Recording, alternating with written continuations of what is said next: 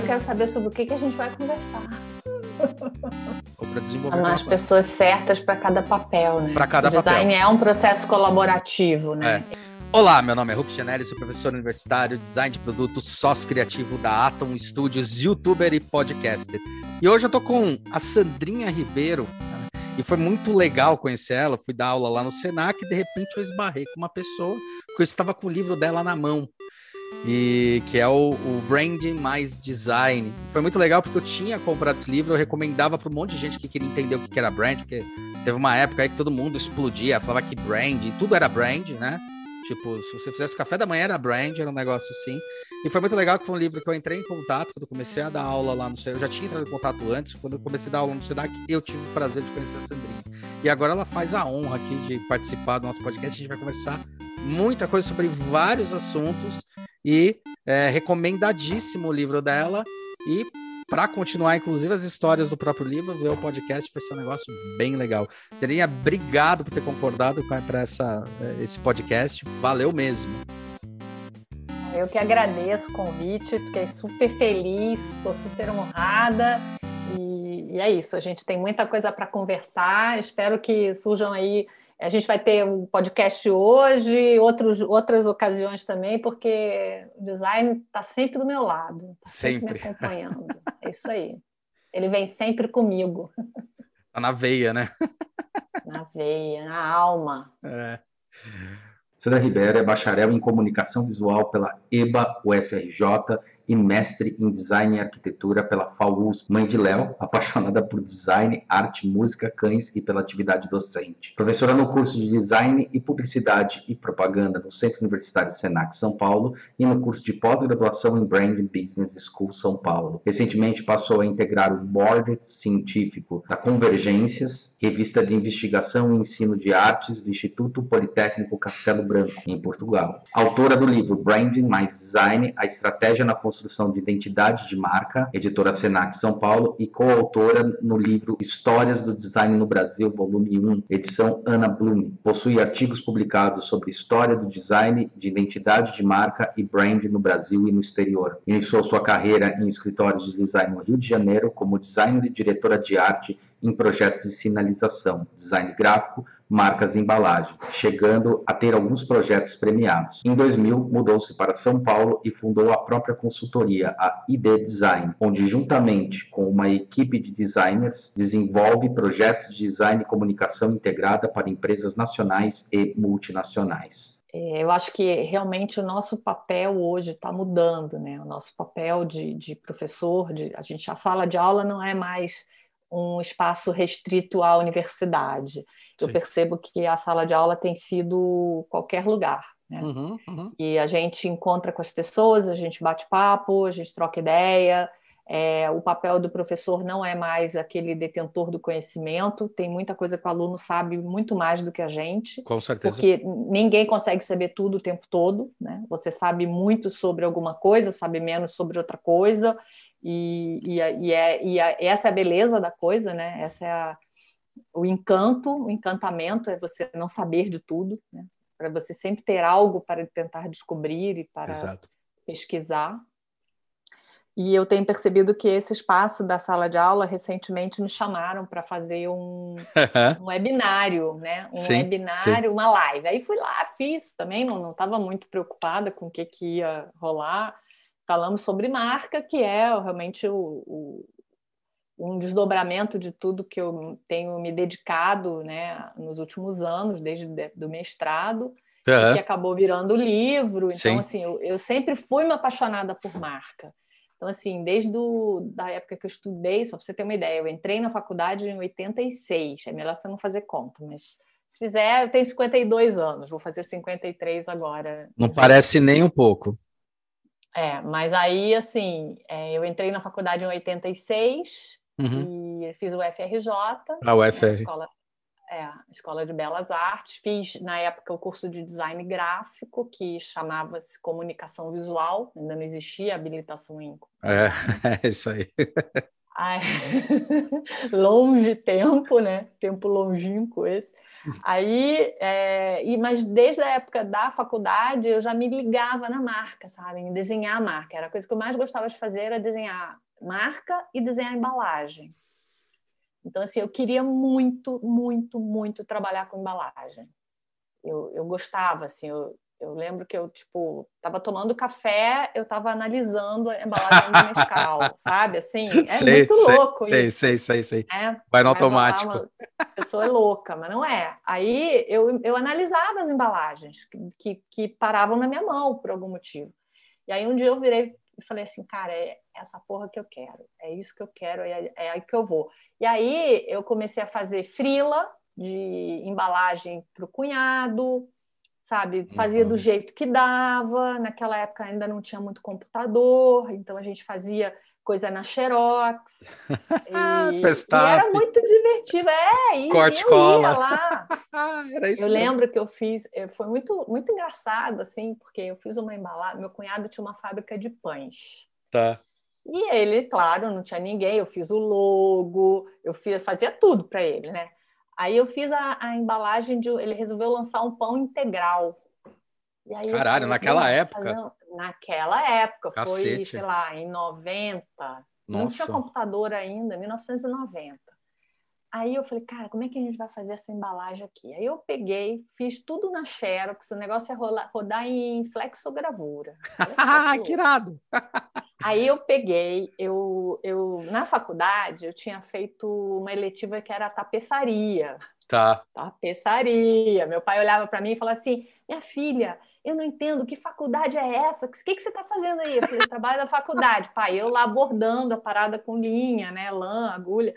Minha filha, eu não entendo. Como é que pode? Faculdade, você está fazendo tapeçaria no trabalho de faculdade? Eu falei, é, pai, é uma eletiva né? E eu fazendo lá o trabalho de faculdade. Aí eu so, sobraram umas telas lá de tapeçaria.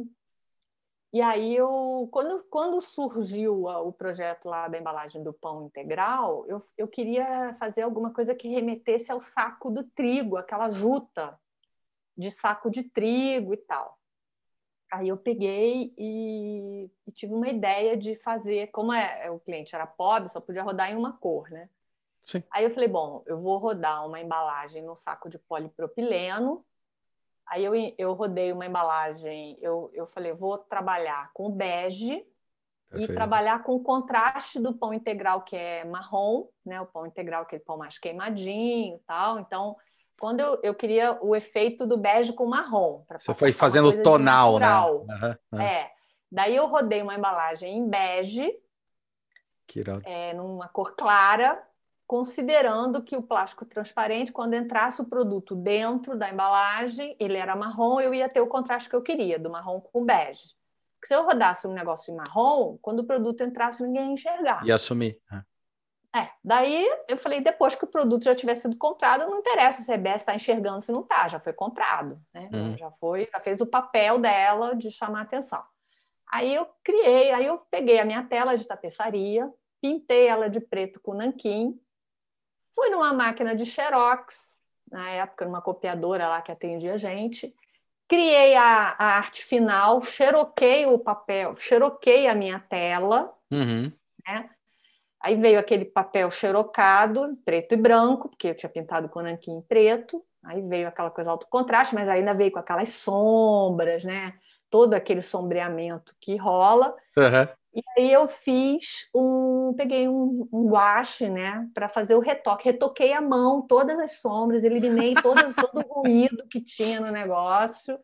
Colei letra 7 para criar o nome do produto, a identificação pão integral, não sei o quê. Eu fiz todo o pestape com cola xerox, né, e, e nanquim e tinta branca para retocar o que tinha que retocar. Depois tirei outra cópia limpa daquilo e mandei para a gráfica. Olha que maluquice, coisa rudimentar, né? Doido, né? É, mas na verdade é mais ou menos, né? Rudimentar, né? É uma puta tecnologia, é, e aí, cara. É, mas assim, eu, eu, eu tive que usar a criatividade para fazer sim. A, a, parada, sim. entendeu? Aí eu fiz e ficou super boa a embalagem, aquilo funcionou muito bem, o pão vendeu super bem durante muitos anos. Recentemente eu peguei uma embalagem daquele pão artesano, acho não sei se é Puma, um Vicky Bold, sei acho lá. Que é, eu acho que é o Vicky Bold.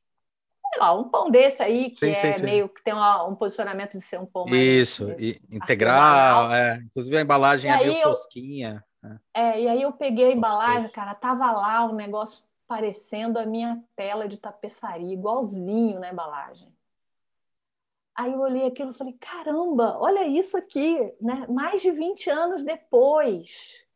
É, a ideia, a essência da ideia era a mesma. Sim. né? Eu falei, aí eu peguei, tirei uma foto daquilo, mandei para o WhatsApp pro meu cunhado. Isso aqui tá te lembrando alguma coisa, né? Não falei o quê? Eu falei, eu olhei, tirei a foto do pão na embalagem ali do close daquela, que é só um pedacinho Sim, que aparece. Sim. Aí ele olhou e falou: Caramba, a gente fez isso há mais de 20 anos. Eu falei: Pois é. Isso é bonito demais, né? Sim, Essa história é, é um, é, digamos, um, um caos aí que eu conto, mas que, que para mim ilustra muito é, o que é design, sabe? Uhum. Ilustra muito essa coisa de você ter um olhar apurado para determinadas coisas, para determinados signos, que você pode lançar a mão daquilo para tentar criar uma coisa é, diferente, né? nova. E aí eu comecei a trabalhar com embalagem assim. Aí eu, eu peguei aquela foto daquela embalagem que eu tinha criado, criei um portfólio com as coisas que eu fazia para o meu cunhado e bati na porta de uma agência que naquela época eu, eu li aquela revista Design, acho que é Design Interiores. Isso, Não é. Não tinha muita coisa. disso. Sim, sim, sim, sim. Né? Era- e ela ia- ali eles publicavam os principais escritórios de Rio e São Paulo. Em São Paulo a gente tinha a DIL, Seragine? Aham. a Seragine, a DIL, que eu, segui, eu seguia eles, mas só que a gente não tinha seguidor, né? Você não tinha um meio digital para seguir ninguém. É, é. Eu, eu seguia os caras pelas revistas especializadas. Jornal, é, era isso aí mesmo. Tudo, eu, tudo eu, tinha, eu fazia recorte, eu cortava, eu fazia clipe. Pode escrever, meu, pode escrever, pode escrever. né? Para eu me Clipping, atualizar nas coisas, eu fazia clipping de recorte de revistas, jornal, colava num caderno que eu tinha, para saber quem eram os players do mercado, né? quem eram os influenciadores, quem eram as pessoas que eu tinha que me inspirar para conhecer o trabalho. Seragine era um deus, né? No dia que eu consegui encontrar o Seragine para entrevistar ele para minha pesquisa de mestrado, a vontade que eu tinha Sim. de abraçar, beijar, ajoelhar no pé dele, entendeu? Porque, putz, o cara era o máximo, eu seguia ele há anos. Né? Sim, sim, imaginei sim, que sim. um dia eu ia conseguir chegar perto É. dele. É isso aí. Quando eu tive aula com ele, eu também assustei. Foi bem isso. Que, que dirá entrevistar, né? Sim, Tem uma sim. reverência. E aí, no Rio de Janeiro, a agência que tinha para esse negócio de embalagem era Ânimos, que ganhava todos os prêmios. Tal. Puta, não é estranho ânimo, Ânimos, tá? Ânimos Comunicação. Tá. Aí eu peguei e falei, bom, é lá que eu vou, né? Eu quero trabalhar com embalagem. É lá que eu vou. Pegar meus, peguei meus, meu, fiz um portfólio lá dos meus frilas, dos estágios que eu já tinha feito, já tinha feito alguns trabalhinhos. E cheguei lá na maior cara de pau, né? Eu conto essa história para os alunos na sala de aula. Falo, cara, para você começar, você tem que ter uma boa dose de cara de pau. Sim, boa, uma boa. Que às vezes você só aprende quando tá mais velho, cara. E isso eu demorei para É. aprender. Era muito É, idiota nessa parte. E, e eu, eu entrei muito na faculdade muito jovem, muito cedo. Então, assim, eu entrei com 16 anos. Então, Caraca. É, é, eu era muito boboca, né? Uma, uma boba. Mas eu- em algumas coisas eu era esperta, né? E aí eu acabei indo indo fazer lá o meu, meu a minha entrevista, marquei, consegui marcar. E depois eu, eu depois que eu consegui fazer lá, cheguei na primeira vez, tomei um cano, os caras marcaram comigo e não apareceram. Subi uma a agência ficava no alto de uma ladeira, lá no Morro do Corcovado, subi aquele negócio tudo a pé, 40 graus, um calor do cão. Eu com aquela pastona de portfólio que a gente usava antigamente, pesada. Eu tive, eu tive essa merda. Pois é, fui para lá, cheguei lá, horas, cheguei lá botando os bofs para fora de subir aquele ladeirão. Fiquei duas horas tomando um chá de cadeira esperando o diretor de criação e aí o cara surgiu uma reunião urgente, ele não me atendeu, fui embora. E a secretária é muito sem graça, né? Ah, Não, é, aconteceu, desculpa, a gente não conseguiu te avisar. Naquela época não tinha celular, não tinha Não, nada. Você imagina. liga para casa da pessoa, eu saía de ônibus É, duas então. horas antes. É, para chegar lá no lugar, né? é. Aí, beleza. Aí ela, não, a gente vai te ligar para marcar de novo. Aí marcou segunda vez, eu fui de novo a minha jornada, jornada do herói, cara. Porque aí eu fui lá, Subi de novo, peguei o ônibus, duas horas, botei lá o portfólio embaixo do braço, que aí nessa vez o cara me atendeu, o Rick. E aí foi super legal, porque ele olhou meu portfólio, falou que estava tudo uma, muito ruim ainda, muito cru. Sim, sim. Né? Mas, assim, na minha conversa com ele, eu nunca vou esquecer. Ele falou assim: Olha, eu percebo que você é, tem bom gosto, uhum.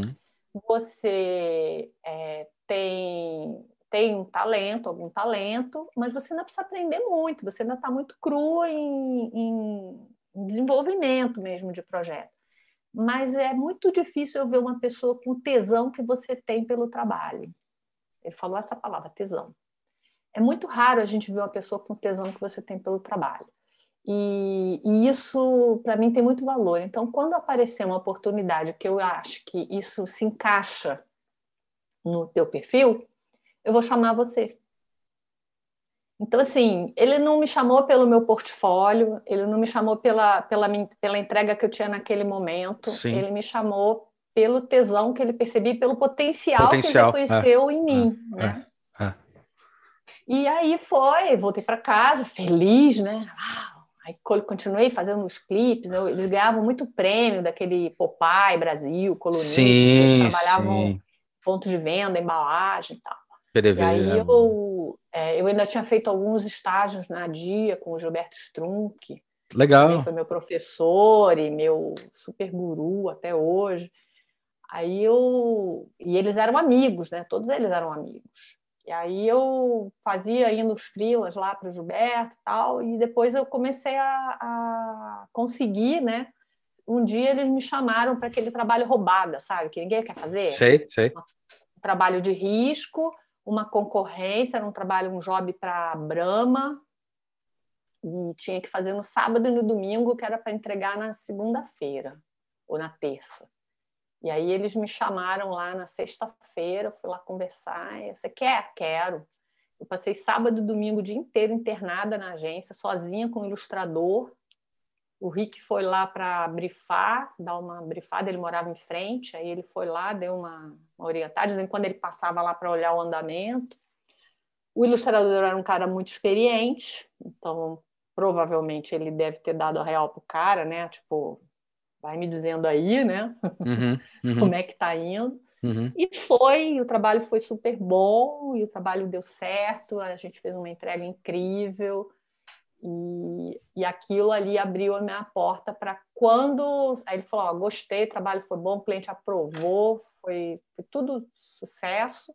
E aí, mais tarde, ele me chamou para trabalhar lá, quando surgiu uma vaga. Naquele momento não tinha, a gente entregou o trabalho da, da concorrência, ele me pagou lá pelo número de horas e, depois, mais tarde, alguns meses, depois, sei lá, uns quatro, cinco meses depois, aí ele me chamou para uma oportunidade ah, foi de uma licença maternidade e eu acabei ficando lá uns dois, dois anos.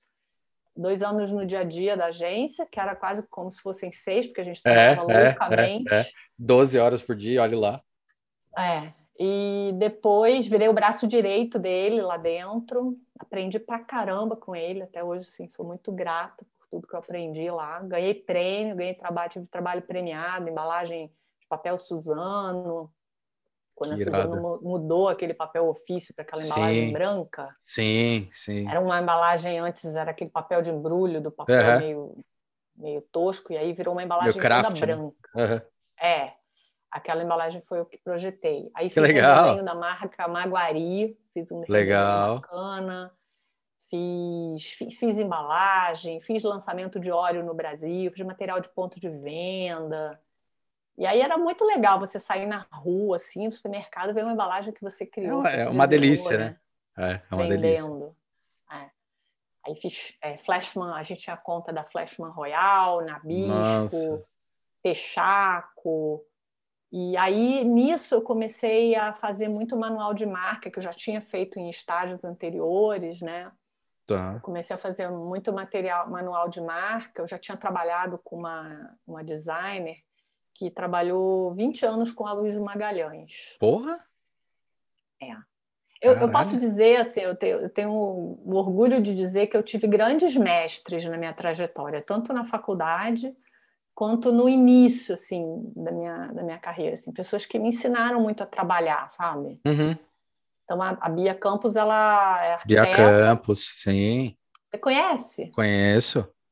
Da MBV Design. Aham. Então, eu trabalhei muito com ela, assim, durante muitos anos. A gente fez toda a sinalização para a hidrelétrica de Itaipu. Que legal. A gente fez um livro técnico sobre Itaipu, que eu entrei como estagiária, fazendo arte final. Comecei como arte finalista. E naquela época estava começando a editoração eletrônica, então a Bia não sabia fazer nada no computador, mas ela fazia.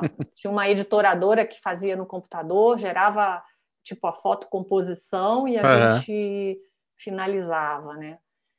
Aí depois a gente fez é, projeto de sinalização e aí a gente gerou vários manuais de sinalização. E ali eu aprendi a fazer manual. Aprendi a fazer manual de marca, manual de sinalização, brand book, que era o hoje que seria o brand book. né? Na época não se falava em brand book. É. E aí depois a gente começou a fazer. E era tudo muito na- nesse, nesse jeito, né? No pestap, né? na colagem, no, no processo manual. As coisas não eram no computador ainda.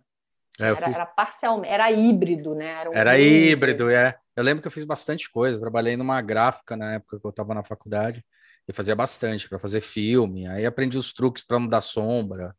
Entende É. quadricromia, é mó legal, é muito legal. É, Aprende a queimar chapa. Eu fui queimar chapa com os caras. Eu falei, meu, eu quero queimar. é. Daí eu ia em, em birô, cara, porque as gráficas, as gráficas muito grandes, tipo a Burt tinha o birô interno, tudo bem, mas era Isso. uma, né? Tipo, Era o resto era uma, birô é. Acho que era É, Paper era Express. Color, É, aqui Paper Express. Paper é. Express. E, Eu cara, lembro disso. e nossa, eu ia lá e os caras tinham um scanner, e o scanner assim, tipo, ah, scanner 1200 dpi. Ah! Tipo, o máximo que você conseguia no scanner era 300, se você comparasse Sim. um, e olha lá, né? E Sim. 1200 dpi, puta definição. Eu falava, Caramba, nossa, eu ia, acompanhava. Era muito legal, aprendi a fazer filme e tal, não sei o que lá. Fez retoque fotolito com a Bedec. Fiz, fiz. Na verdade, eu acompanhei. Eu não cheguei a fazer, o cara não deixou eu fazer. Falou, não, deixa que você acompanhe. Eu falei, tá bom. É, eu também nunca fiz, não, mas eu vi fazer. É, eu vi Tinha também, fazer, Parece é. um café com leite. assim. Porra, é, fazer corte, pensar, vixe, Maria, quantas vezes, É. cara, é muito louco. É, aí era muito louco, assim, mas eu acho que a gente teve uma oportunidade de aprender o processo de uma forma meio artesanal, barra é, fazendo, né? É, eu acho que a Que eu gente acho que eu acho que a gente pegou um negócio, desculpa te cortar, mas eu acho que a gente pegou um negócio que foi legal, que foi sair do analógico para o digital. A gente A transição, entendeu né? essa mudança. A gente sabia como jogar, a gente sabe qual o efeito que a gente faz no digital vai dar na prática. Acho que às vezes isso falta um pouco, né? A gente sabe É, que, é, é. faz um truque no digital. Você sabe qual é a merda que pode dar no É, final. exatamente. Que, aliás, eu sempre falo que Entendeu? design é isso. Design é para saber onde vai dar merda, não onde vai dar certo. É, então Sabe a gente sabe onde vai dar merda no final. Então, ah, isso eu acho que é uma coisa que eu tento falar com a galera, assim, eu, com o pessoal que trabalha comigo, né, no escritório. Eu falo, gente, você tem que, não é menosprezar a capacidade do outro que está fazendo o trabalho com você, mas é pensar que ele não vai pensar com a sua cabeça. Pensar que ele vai pensar com a cabeça dele, que ele não tem todas as informações, todo o repertório que você tem. Então, pensa na lei de Murphy. Se uma coisa pode dar errado, a chance de dar errado é gigante.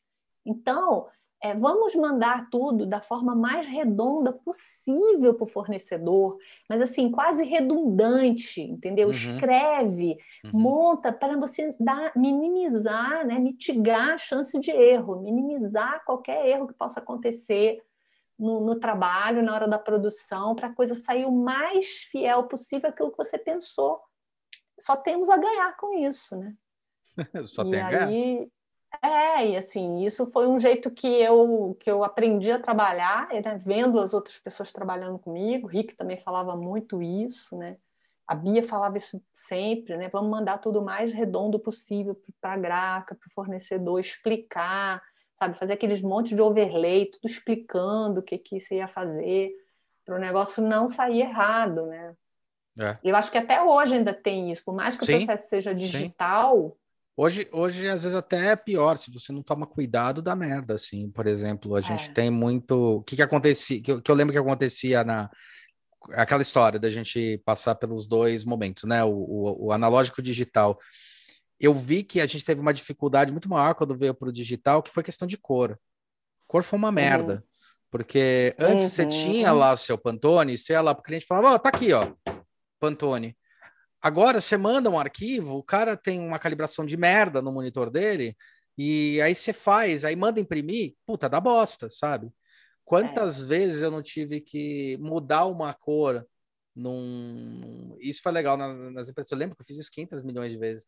Eu muda... mudava a cor no, no Photoshop e tal, do, do, produto, da coisa que eu precisava mostrar para ele, para que a minha impressora chegasse mais próximo do Pantone. Uhum. Milhões de vezes. Fala, não, o é. Pantone certo é esse, mas não vai imprimir direito. Aí eu acertava. Aí você bota mais magenta, Exato. mais ciano, você é. quer até chegar na cor que até a chegar. máquina vai fazer é. e vai ficar igual. Exato. Aí eu falo, ó, tá aqui a cor, tá? Tá aqui, ó. Esse aqui. É, não, mas é. o monitor, cara, esquece do monitor, né? É... Fazia aquele monte de quadradinho com teste de cor. Eu fazia aquele monte de quadradinho, Nossa. anotava do lado a combinação para ver qual era a cor que chegava Exato. na cor do cliente. E, e, hoje em dia, com a digital, a gente tem muito essa variação, né? Muito. Eu percebo muito essa variação. Então, assim, é, é, muito louco porque essa prática mais rudimentar, né? Essa falta de recurso que a gente tinha, eu acho que nos deu aí um, um estofo, um embasamento para para contornar umas determinadas situações que a gente encontra ainda hoje no digital, né? Sim. E, e, de, e de tecnologia, Samir, como eu fazia muita sinalização, né? Depois, aí um trabalho vai puxando o outro, né? Sim, então, sim. fazia muita identidade de marca, fazia embalagem, mas também fazia sinalização. Aí, cara, eu lembro que uma vez a gente foi prender uma sinalização, eu tinha um parceirão também que trabalhava comigo, a gente fez uma sinalização que a placa era calandrada. Caraca. É, e o cara queria fazer um negócio arrojadão, aí fez umas placas calandradas. A gente foi lá no fornecedor, lá em Belfor Roxo, um calor do cão, para poder enfiar o negócio na placa, a chapa na calandra, porque ele tinha projetado uma placa que era, não era uma placa reta que grudava na porta, era aquela placa que dava aquele volume. O cara era designer de produto e ele queria uma parada volume, volumétrica. Uhum. Até que a gente descobriu que no, depois, quando você prende aquilo numa, numa porta, a área de superfície de contato é pequena, tinha que ter feito um calço por trás. Então, assim, coisa que vai dando merda, que você vai aprendendo fazendo, sabe? Aí, a porta, aí o cliente me liga 10 horas da noite, as placas estão despencando da parede, do, do das portas. Sabe o que, que era? o ar-condicionado da empresa Puta ressecou a fita VHB que prendia a parada na porta e os caras enceravam, era porta de madeira no escritório. A, a faxineira encerava a porta com cera para ficar bonita, brilhante. Briosa. O que, que acontece? Briosa. Pois é. O que aconteceu? A porcaria da cera na porta diminuiu o atrito. Diminuiu o atrito, o contato, a aderência da fita VHB na porta do negócio. A placa caiu com peso, a placa de ferro. Entendeu? Umas coisas assim. Aí você vai descobrir que aí toca passar removedor, timer na porta, onde vai entrar, que é o mesmo princípio da gráfica, onde entra uhum. impressão, não pode entrar fita dupla face. Uhum. Né? Você tem que dar uma área de resguardo, onde entra impressão não entra cola. Num papel, numa embalagem, sim, sim. ou num folheto, numa pasta. Se vai entrar uma fita dupla face ali para colar, ou uma cola numa caixa de uma embalagem, você não pode botar arte. Tem que uhum. dar um resguardo de impressão. Uhum. Então, essas coisas que você vai aprendendo, toda merda vai acontecendo. Né? Assim, ninguém te ensina isso na faculdade, cara. Não. Ninguém ensina isso. Não, não. Aí as coisas vão acontecendo, você vai aprendendo, você vai aprendendo. Então, eu diria que a gente é meio que vinho, assim, porque à medida que você vai. Quando você tem, trabalha numa estrutura grande, tipo uma agência grande, a Animus nem era uma agência grande, mas a gente já tinha uma estrutura que tinha o um produtor gráfico, tinha o tráfego, tinha o atendimento, tinha todas as áreas, né? Então a gente, é, a gente, claro, conversava, o produtor gráfico explicava os porquês, o que, que podia fazer, o que, que não podia, eu chamava ele para ver o trabalho. E essa, esse intercâmbio entre as áreas é muito importante, né? Você não pode achar que você é designer e você vai ficar só ali no seu quadrado. Você tem que transitar por todas as áreas da empresa para você saber um pouco o que está acontecendo, né? Mas ah, isso eu acho que foi uma grande escola também, porque Sim. a gente ir, ir, lá no fornecedor, ver a produção acontecer, ver o, a dificuldade que o cara tem para enfiar o, o, material na máquina, para cortar, uhum. para dar o acabamento, para pintar, entendeu? Ver as condições de trabalho que os fornecedores têm, né? Porque às vezes você chega no fornecedor, o escritório é lindo, aí você vai no, na oficina, que é onde a coisa acontece, é outro ambiente. É outra né? coisa, é. Somente empresas aí... de PDV que fazem isso. Exatamente. Empresa de sinalização, então, cara, que tem serralheria, é. que tem estufa de pintura. É outro papo, né? É outro papo. Gráfica, as gráficas, algumas até já são mais assépticas, mas tem gráfica que é quase um fundo de quintal. Sim, sim, sim, sim. Né? Tem galinha ciscando ali perto da máquina de, de corte vinho. Com entendeu? certeza, com certeza. É. Então, você tem que saber, né? É, olhar essa. É, eu acho que. É, eu sempre os alunos me perguntam assim: ah, professor, o que, que você acha? Como é que a gente começa? Tal? Cara, começa fazendo tudo, né? Porque quando você faz tudo, você aprende pra caramba. É, o famoso, famoso chique trainee. Vira trainee. É. É, entendeu? Vai fazer tudo. Aí, aí na agência você tem um pouco essa visão, né, mais compartimentada. E aí quando você resolve, um dia eu me enchi o saco, resolvi sair, pedir uhum. demissão. Um dia de uma virada lá, que tinha uma cliente chatérrima que enchia o saco e a gente vivia, é, não tinha programação, você marcava um compromisso pessoal, de repente você tinha que desmarcar porque entrava um job urgente. E era aquela loucura, né? Aí um dia eu enchi o saco e falei, ó, não quero mais isso. Saí, vou trabalhar. Eu já fazia meus frilas. Falei, vou sair, vou trabalhar para mim. Aí eu montei minha primeira empresa. Em 2000, aí... né? 2000, 2001, né? Pelo que eu vi. Não, não, essa já foi a segunda. Ah! Essa já foi a segunda. A primeira foi lá no Rio de Janeiro, em 90, eu saí, saí da Tudo bem, eu tô na quarta. é, 96, assim. Aí eu, eu primeiro montei a empresa no meu, que ficava no meu quarto, né? E aí eu, quem é, com, o que que faça a coisa certa, né? Assim, né? home office roots, né? A gente era home office Isso, roots. pô. No dia, no dia que que eu me enchi o saco, que às duas horas da manhã eu resolvi que eu não queria mais trabalhar, eu fui para casa chorando, porque eu não queria mais trabalhar, não queria mais brincar daquilo, mas eu gostava de trabalhar lá. A gente tinha um time incrível, o Rick era maravilhoso, a gente era incrível, só não gostava daquela vida escrava. Uhum. Aí eu, eu chamei a dona da agência no canto e falei, ó, estou pedindo as contas aqui. Não, o que, que é? Não sei o quê. Falei, eu não quero mais, não quero mais trabalhar nesse modelo. A gente, eu não quero brigar com vocês também, porque eu gosto muito de vocês. Então, vamos fazer assim, eu saio, né? Porque eu não quero fazer mal feito, eu não quero fazer de qualquer jeito, eu saio e vocês e a gente fica tudo bem, eu posso continuar a trabalhar para vocês, mas em outro modelo, né, de frila. Do dia que eu puder, eu pego o trabalho, no dia que eu não puder, eu não pego. E assim foi.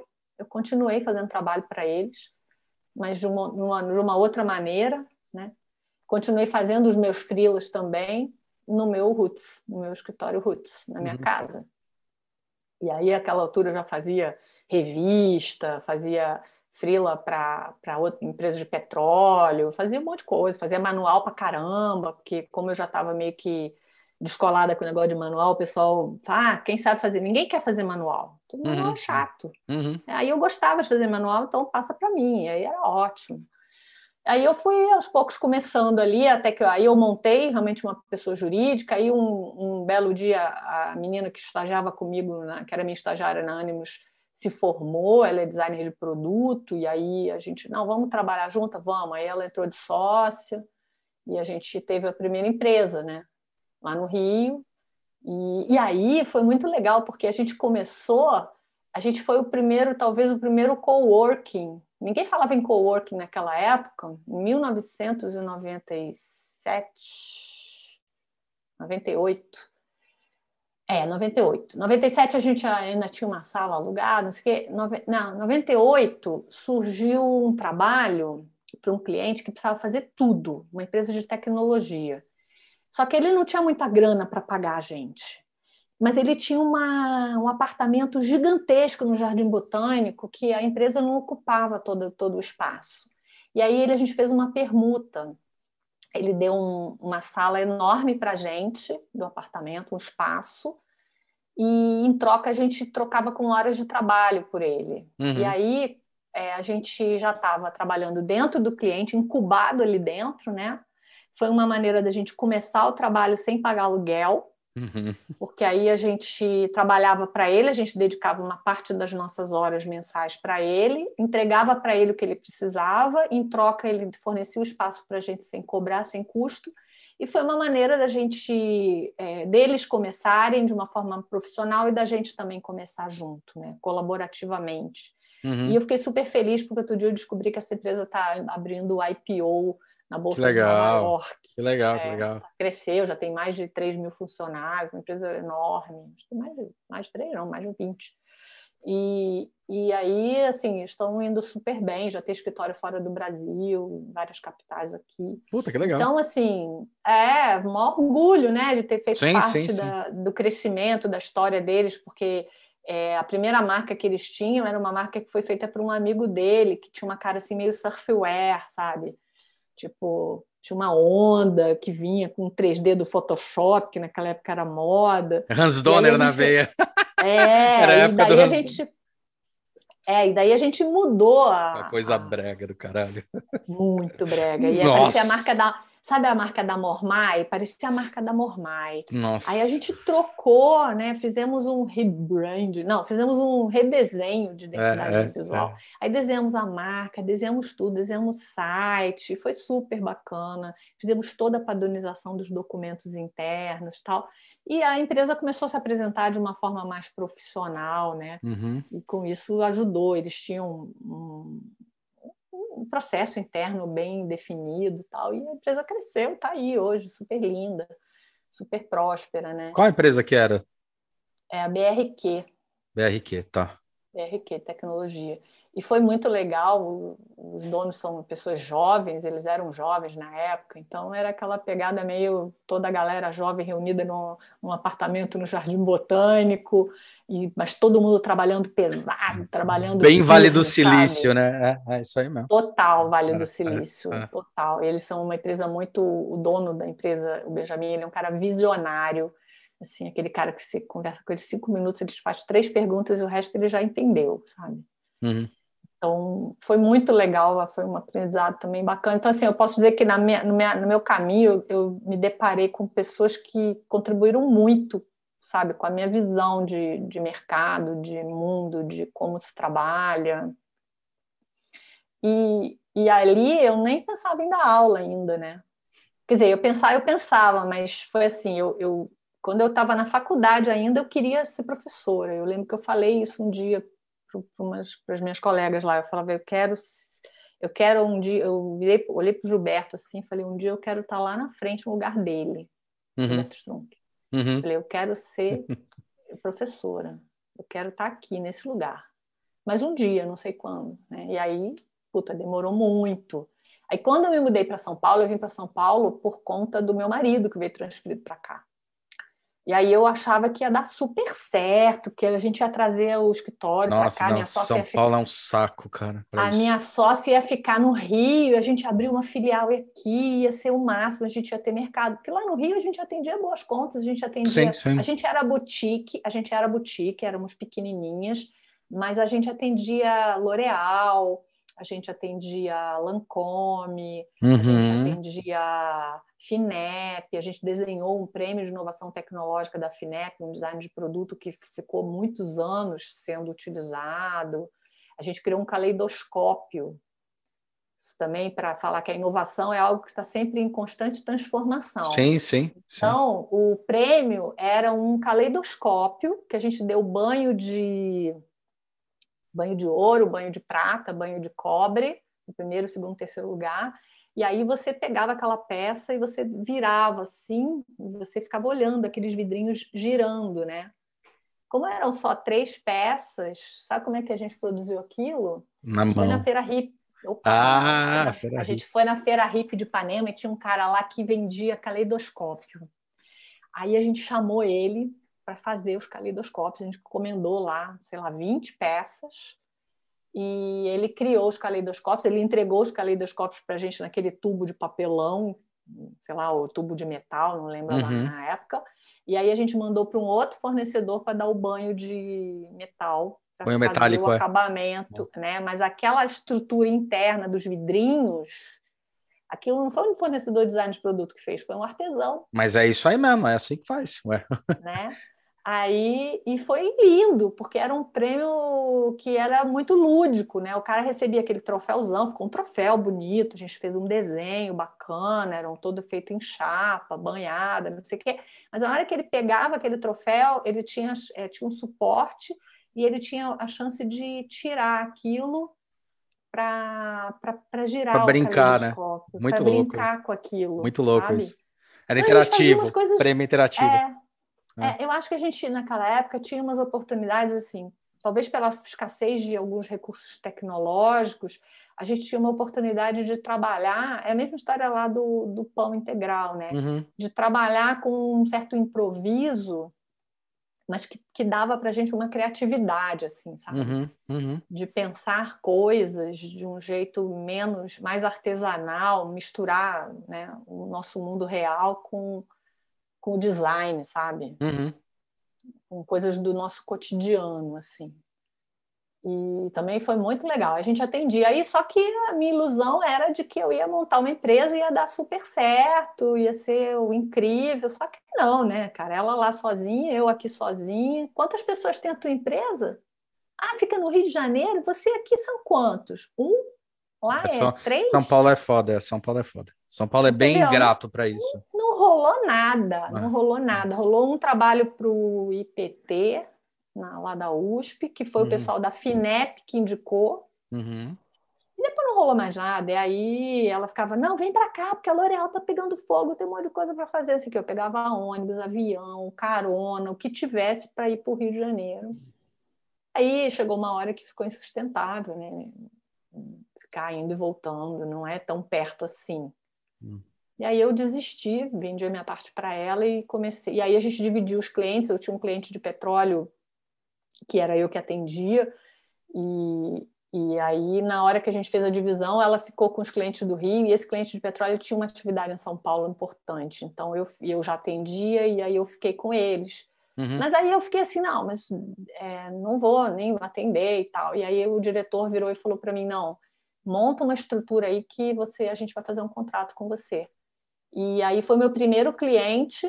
Eu trabalhei de novo é, num uma espécie de coworking dentro sozinha dentro do escritório de uma amiga que tinha umas mesas sobrando uhum. sublocava o escritório de outra Sim. e fiquei lá um tempo até ela me botar para fora porque ela ia devolver o imóvel e aí eu aluguei finalmente uma sala mas foi assim, começando num coworking mesmo. É né? isso aí. E foi muito legal. E aí esse cliente é meu cliente até hoje. Eu tenho que legal. dizer que eu tenho Caraca. um contrato contínuo com o mesmo cliente desde 1999. Caramba! Porra. Multinacional de petróleo. Irado. Nossa, tenho sensacional. contrato de FII mensal com eles desde 2001. Nossa, sensacional. É o sonho de todo mundo ter. Tipo, é sonho de todo mundo. Muito, muito louco isso. É, eu faço toda a comunicação interna para eles, faço stand, faço tudo, faço tudo. Tudo de design a gente faz para eles. Que legal, é, parabéns. Só o Sinopec Brasil. É, é um cliente, eu tenho o maior orgulho desse relacionamento, assim, porque os diretores entram, o CEO entra, o CEO sai, presidente entra, presidente sai, gerente de marketing entra, gerente de marketing sai. Eu tô lá, eu virei a memória viva da empresa, assim, às vezes é, têm que então... fazer isso é uma coisa que é muito legal, porque é, geralmente a empresa, quando tem essa rotação, você vai junto, né? É, Às então, vezes você eu... vai até para uma outra empresa junto com a gente, quando começou a trabalhar para a Natura, a gente trabalhava para a Avon, aí a gerente principal da Avon saiu da Avon, foi para a Natura, aí a gente foi para a Natura junto, entendeu? Porque uhum. ela indicava.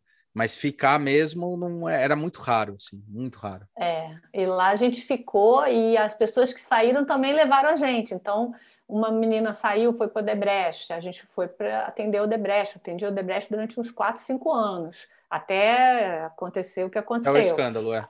É, aí é, teve o Barata Voa lá, eles saíram e tal, e aí uma das pessoas que saiu para o Odebrecht foi para uma outra empresa de engenharia que, que a gente está atendendo, chamou a gente também, uhum. a gente fez, participou de licitação, de concorrência, ganhamos, estamos atendendo eles agora, uma outra empresa de engenharia. E a outra foi para outra, e aí o pessoal sai e graças a Deus a gente conseguiu criar aí um bom uma boa imagem, um bom histórico de trabalho e as pessoas saem e lembram da gente, de chamar e tal. Nossa, legal então, isso também é, é bem bacana, é bem bacana. Então a gente continua sendo um escritório boutique, assim, uhum. um posicionamento que eu, que eu defini, porque eu acho que, que é uma forma da gente ter uma entrega mais genuína, mais parceira, mais próxima, sabe? Sim.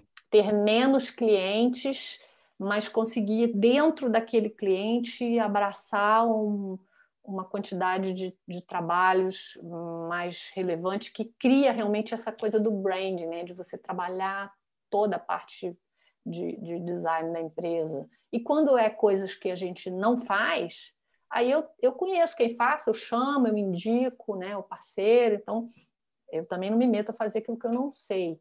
É uma besteira. Não, tenho, não me sinto segura. Daí a gente indica e a gente atua como um consultor, como um apoio, né? Como aquele, aquela pessoa de confiança do cliente que eu estou do lado na hora que eu chamo um outro. É, quase o atendimento. Praticamente atendimento. É. é, a gente faz a interface, né? Uhum. O acompanhamento. Então, é um trabalho que, que eu gosto de fazer. Que louco. E brand para você, o que, que é? Cara, branding é, é isso, né? Ou é engana que as pessoas. É. Cuidado contínuo, sabe? É esse cuidado contínuo. Fala, que, que você ia falar. Não, coisa. é porque assim, a gente tem várias, várias definições muito fracas de branding, vários posicionamentos e várias coisas que as pessoas entendem e, e acontece muito aquela coisa errônea de tipo, ah, fiz o brand, tá? O que, que a empresa vende? Ah, não sei, não é do meu interesse. Falo, Como assim, cara?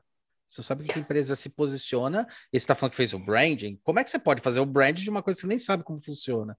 Né? É, então, é, outro dia eu dei um workshop e aí me fizeram essa pergunta, né? É, é, eu faço, o é, que, que é brand? Aí eu expliquei, olha, o, quando a gente faz uma construção de marca, a gente tem a etapa da criação da estratégia e a gente tem a etapa do design. Uhum. Né? Às vezes o designer faz a criação da estratégia, mas ainda é mais comum você ter uma pessoa especializada, um estrategista, estrategista. um cara de marketing, uhum. que faz a criação da estratégia e você acompanha isso junto com ele.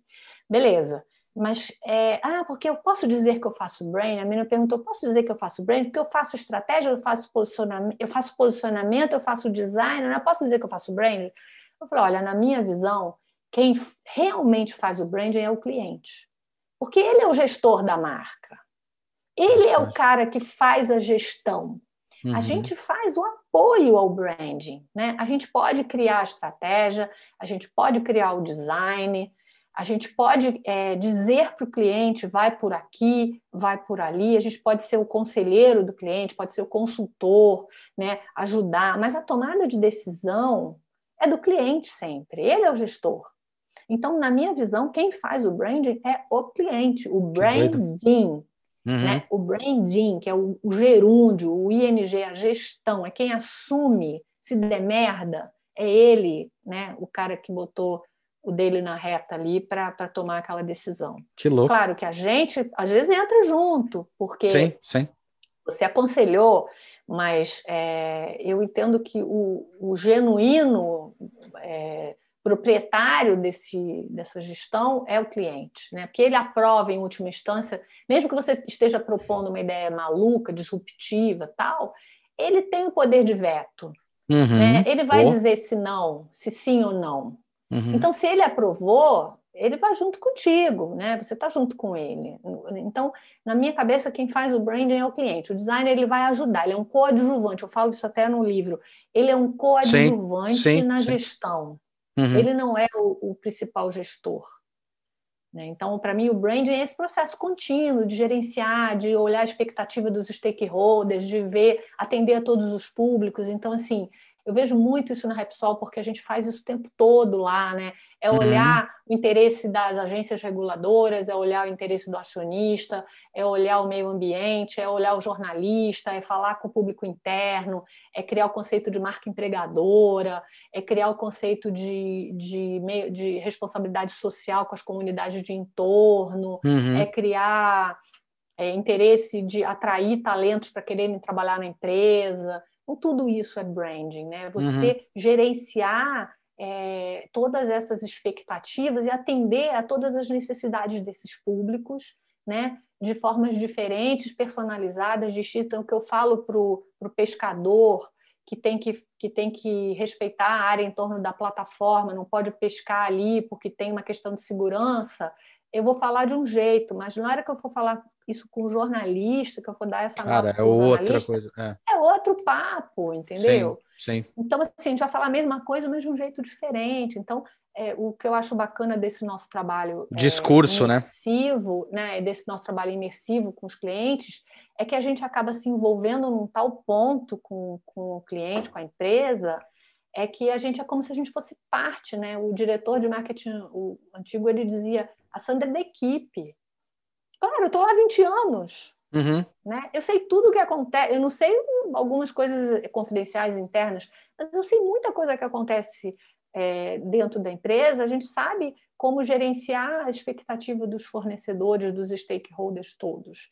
Então, você começa a ter um trabalho muito mais assertivo, muito mais em profundidade do que você ter só contas novas, clientes novos. Você não consegue fazer. É, é aquela história. Eu gosto de namorar para casar. Não é uhum, à toa uhum. que eu estou casada com o mesmo homem há 25 anos. Uhum. Né? Eu estou casada porque eu gosto de relacionamentos duradouros. Eu gosto de. Eu tenho amigos de 20 e tantos anos, de 30 anos, com quem eu falo quase que diariamente.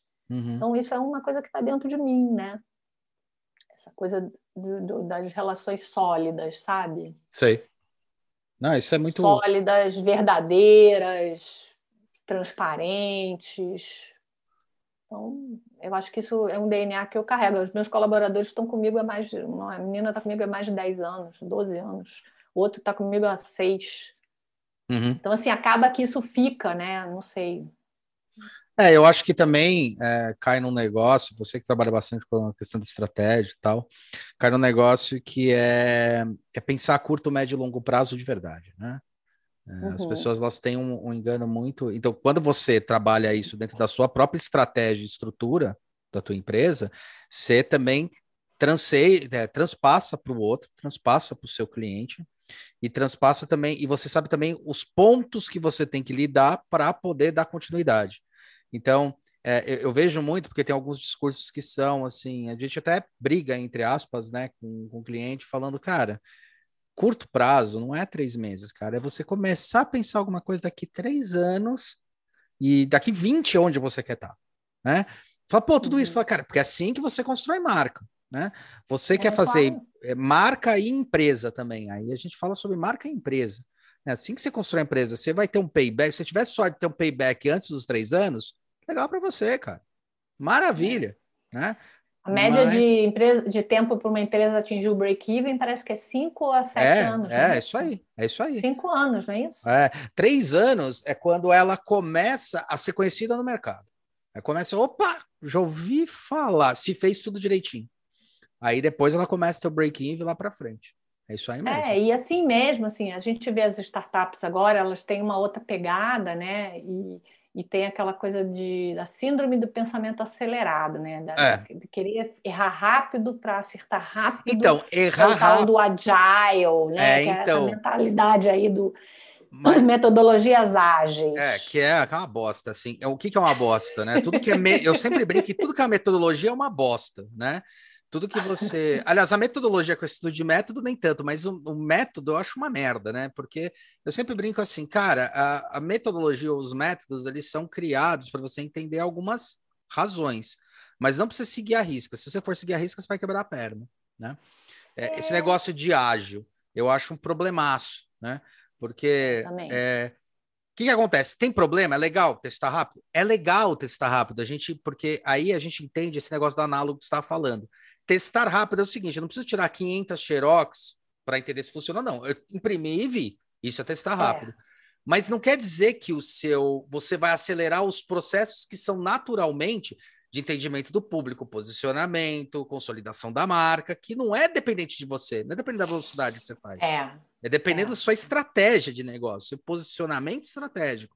Né? Assim, como a, pessoa, como a empresa é percebida, de que maneira. E eu acho que é aí que é muito engraçado.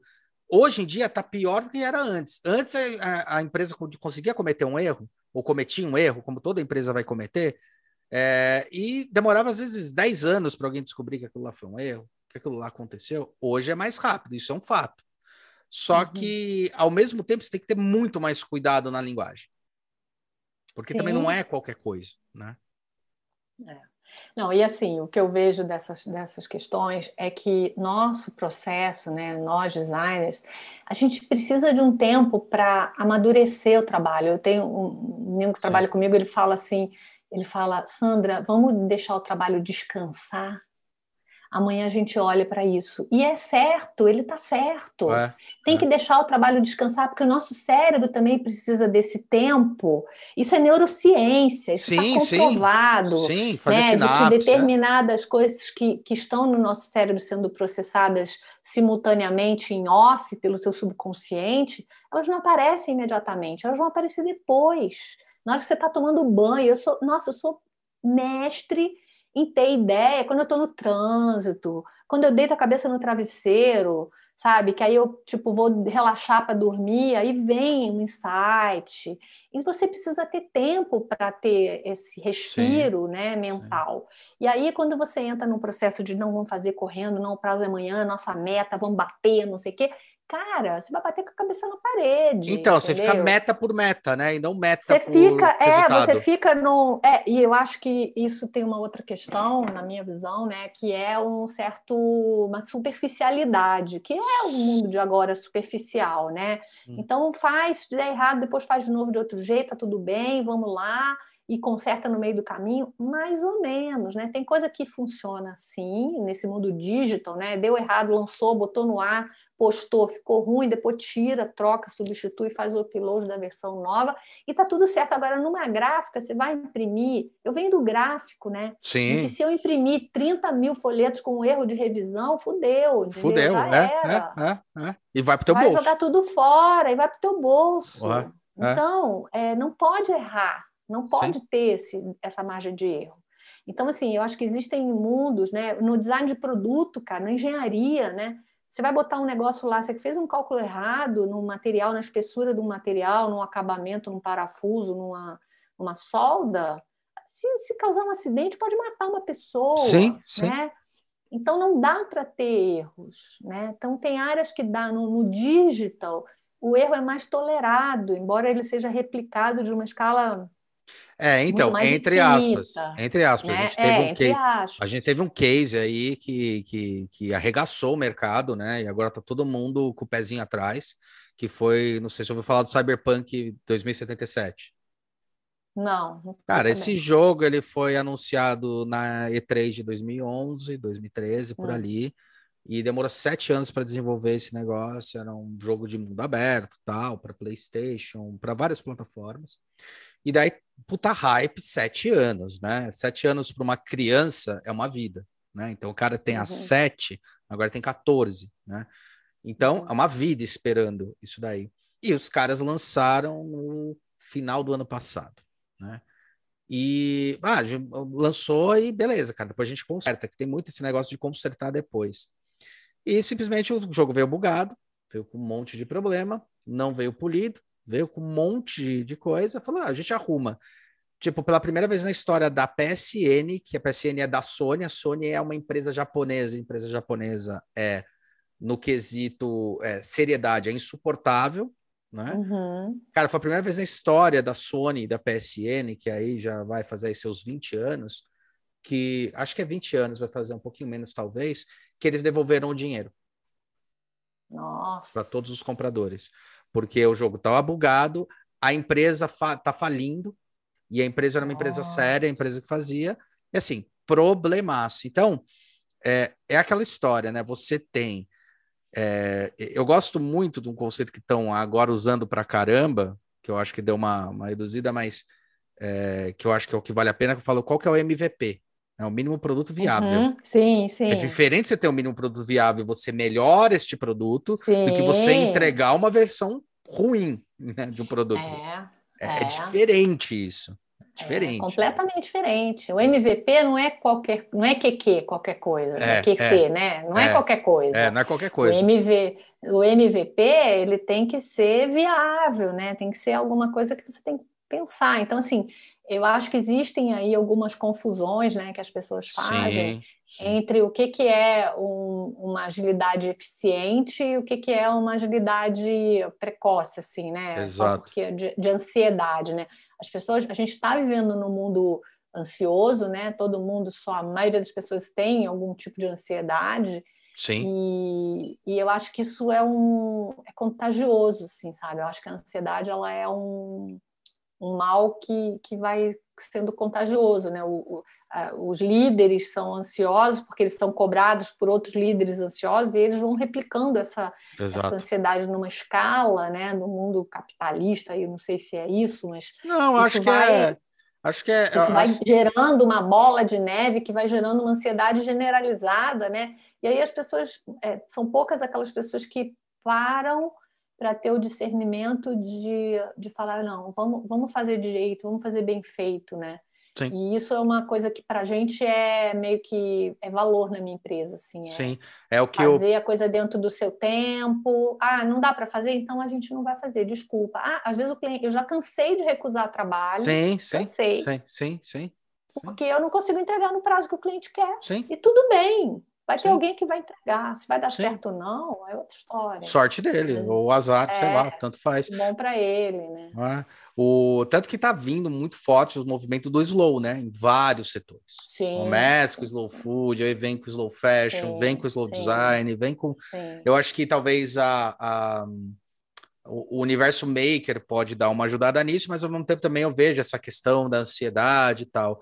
Eu não sei se é questão de capital tá? Porque assim, capitalismo é, é, também é muito presunçoso a gente falar ah, capitalismo. O capitalismo é giro de capital, né? Sim. Se você quer se consolidar no mercado, as empresas que mais se consolidaram é aquele golden cycle do, do Sinec, né? Sim, sim. Então, sim, assim, sim. o problema não é o capital, o problema é o não, que veja você... bem, eu sou a favor do capital, é, sou é, super então. a favor do capital, não sou... É. Eu sou uma pessoa liberal, inclusive. É. Não, não, não tô não, não, é porque é engraçado. capitalismo não. E é... vivemos dele, né? Exato. Vivemos dele. Exato, né? exato. Mas o que, eu, o, que eu, o que eu coloco assim é que existem muitas empresas que que querem, que tem essa coisa da meta, do resultado, sim, do sim. bônus, do quartil, do não sim. sei o quê, e aí isso gera uma ansiedade. Sim, né? Isso, sim. Isso é é prejudicial, gera, tem muita gente que infarta por conta dessas pressões. Sim. Agora, sim. É, eu também acho que é nosso papel aí, eu,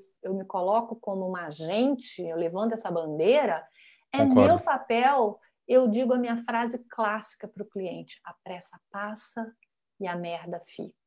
Sim. Eu falo isso. Aí outro dia foi lindo, porque eu falava isso para cliente em off, né? Uhum. Assim, nunca esperava que ela fosse repetir isso numa reunião com, no Zoom com 30 pessoas. E ela fez. Ela falou assim: ah, tá bom, aqui apresentamos o projeto, mas vamos, vamos lá. É, vamos fazer com calma, porque, como diz a Sandra, me citou, né? como diz a Sandra, a pressa passa e a merda fica. Exato. Falei, Eita, ferro, mas é verdade. Exato, né? exato. Exato. Então, vamos fazer direito, vamos fazer bem feito para realmente o negócio. E também, e também eu acho que tem uma outra coisa que eu acho complexa nisso, que fala assim, o que, que é lento, o que, que é rápido, né? Eu sempre falo com questão, por exemplo, dando um exemplo paralelo de, de, de coisa ecológica, né? Falar, ah, o que, que é biodegradável? Eu brinco com os alunos, o que, que é biodegradável? Aí eles ficam falando um monte, eu falei assim, tá, qual material biodegradável que existe? Né? Aí eles vão falando um monte, eu falei, é, Tipo, tá, qual mais? Aí tem uma hora que esgota, né? Fala, ah, qual que é biodegradável? Falei, todos. Todos os materiais são biodegradáveis. Só que não vai demorar séculos. Só que vai demorar séculos. Então, o que eu costumo comentar, que eu falo também, que eu acho que é a questão da empresa, né? É o tempo de giro. Assim, para uma empresa, para uma empresa, o crescimento de três anos, ele é muito pequenininho, é, é muito próximo. Para uma pessoa, uhum. às vezes, não é. Né? É. Então, é, as pessoas têm que entender a diferença entre pessoa física e pessoa jurídica no ato da construção da marca. Né? Uhum. E não necessariamente do ah, puta, daqui 10 meu, daqui 10 anos a empresa vai estar tá engatinhando ainda. Você está começando a dar os primeiros passos. Você pode estar tá numa puta jornada de conhecimento que você daqui a 10 anos é outra pessoa. Você se transformou, mas o tempo de uma empresa é muito maior que o teu tempo. Então, eu acho que isso é, também e... são né? É, e é muito legal assim, a gente que vive, vivencia o meio, o meio acadêmico, a gente vê né, quantos anos, às vezes, uma pesquisa demora para se concluir. Né? Sim. Às vezes são décadas, Sim. às vezes são gerações de pesquisadores que entram num determinado assunto para descobrir uma pesquisa e após algumas décadas aquilo vai ter a resposta, né? Então eu acho que quem, quem vivencia o mundo acadêmico é, tem um pouco mais essa perspectiva de tempo temporal, né? Num, num olhar diferente. Uhum. É, quem vive muito no mundo do mercado, e aí eu acho que para cada mercado também a gente vê diferença. Então, assim, você conversa com um médico, a noção de tempo de um médico é, é, diferente da noção de tempo de um cara de tecnologia, né? do cara do mercado financeiro. Sim. E se você nichar no médico, a diferença de tempo, a noção de tempo de um médico que só faz atendimento clínico para um cara que trabalha numa emergência também é diferente, uhum. né?